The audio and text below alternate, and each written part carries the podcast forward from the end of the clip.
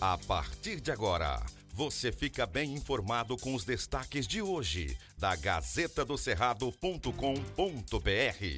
Olá, leitores e ouvintes de todo o Tocantins. Chegamos com as principais notícias desta sexta-feira, dia 11 de março de 2022. Eu sou Maju Cotrim. Olá, eu sou Marco Aurélio Jacob e estamos trazendo agora os principais destaques da Gazeta do Cerrado.com.br. Gazeta do Cerrado. Por unanimidade, os deputados aprovaram no fim da tarde desta quinta-feira 10 o parecer do deputado Júnior Gel favorável à abertura do processo contra o governador afastado Mauro Carles.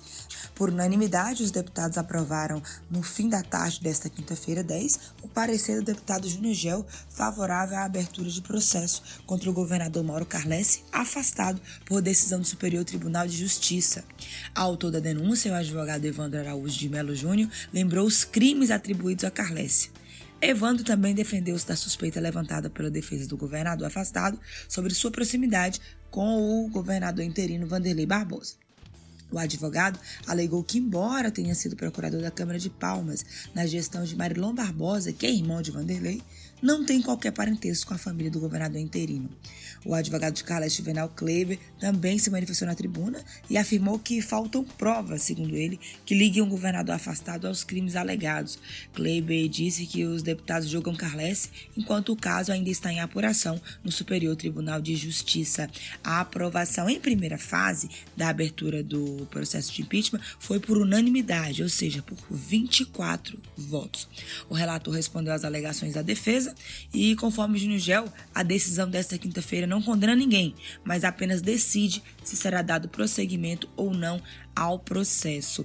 Nesta sexta-feira ainda haverá a votação em segundo turno, né, aí desse pedido de abertura do impeachment contra o governador afastado. Após isso, Carles deve ser afastado por 180 dias e um tribunal misto será formado para julgá-lo. Gazeta do Cerrado. Aumento da gasolina, diesel e gás vai pesar no bolso do consumidor. Os impactos das sanções contra a Rússia por conta da guerra com a Ucrânia já começam a fazer efeito negativo para o bolso do brasileiro.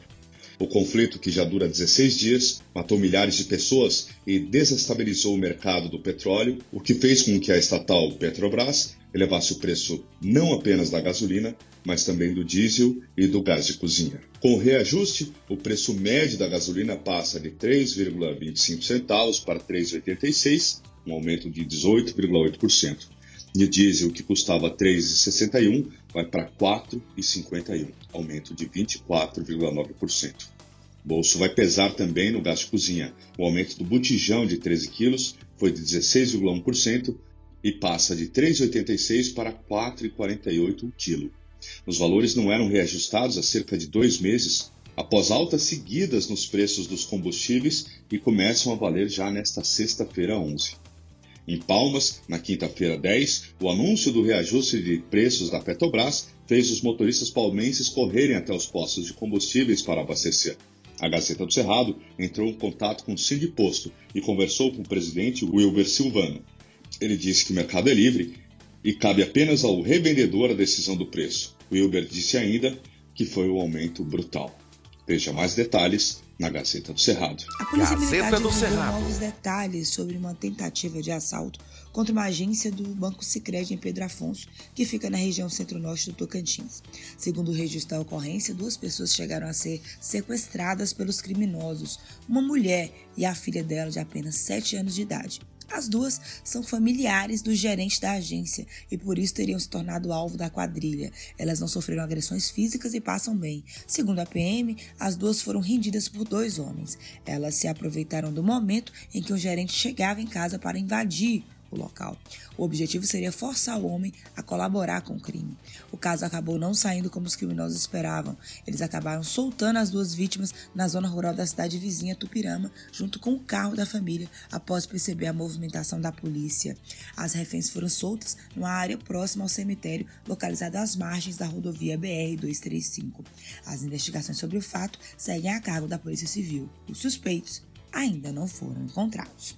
Gazeta do Cerrado. Mais de 210 crianças nascidas em Tocantins em 2022 não possuem o nome do pai no registro. Das 29.980 crianças nascidas no país em 2022 que não têm o nome do pai no registro de nascimento, 211 são do Tocantins. Para o enfrentamento desse problema, será realizado pela Defensoria Pública do Estado do Tocantins, DPETO, nesta sexta-feira, dia 11, o projeto Meu Pai Tem Nome, em São Miguel do Tocantins, Araguaína, Guaraí, Paranã e Gurupi. No sábado, dia 12, a ação será em Palmas. Haverá sessões de mediação e conciliação para reconhecimento de paternidade e testes de DNA gratuitos, limitados. É necessário agendamento prévio. O projeto é uma iniciativa do Conselho Nacional das Defensoras e Defensores Públicos Gerais, CONDEG, realizado em parceria com as defensorias públicas nos estados. Mais de 135 cidades brasileiras terão atividade. Veja mais detalhes na Gazeta do Cerrado. Conclusão. Gazeta do Cerrado. Por hoje é só. Muito obrigada pela sua companhia. Continue bem informado acessando diariamente a cada minuto gazetadocerrado.com.br. Aqui você já sabe, antes de ser notícia, tem que ser verdade. Abraço. Aqui não tem fake news. Você acompanha todas as informações apuradas e corretas para ficar bem informado todos os dias. Obrigado por sua audiência e até amanhã. Estas e outras notícias você encontra na gazetadocerrado.com.br e nas redes sociais da Gazeta.